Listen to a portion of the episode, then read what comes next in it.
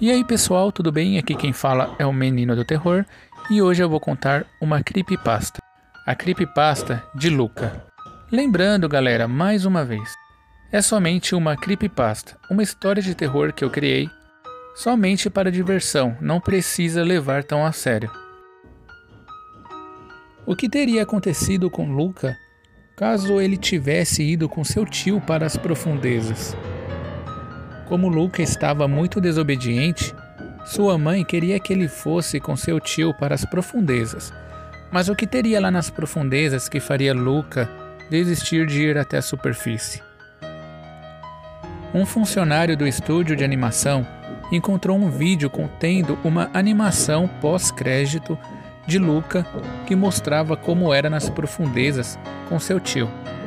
Mas o vídeo era tão assustador que removeram do filme. O funcionário se demitiu depois de ter assistido. Ele relatou tudo em seu site que foi removido do ar horas depois de ter sido postado. E os relatos contavam tudo o que ele viu nesse vídeo. O vídeo começava com Luca indo para as profundezas com seu tio.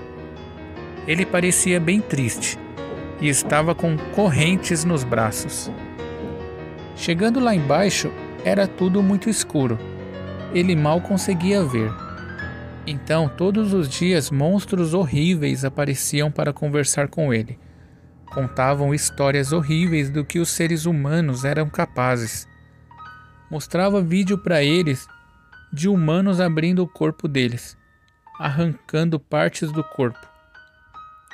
Luca começou a sofrer uma pressão psicológica muito grande, e sua raiva e depressão foram aumentando.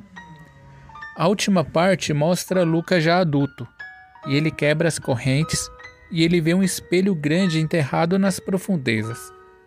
Quando ele olha, ele se assusta.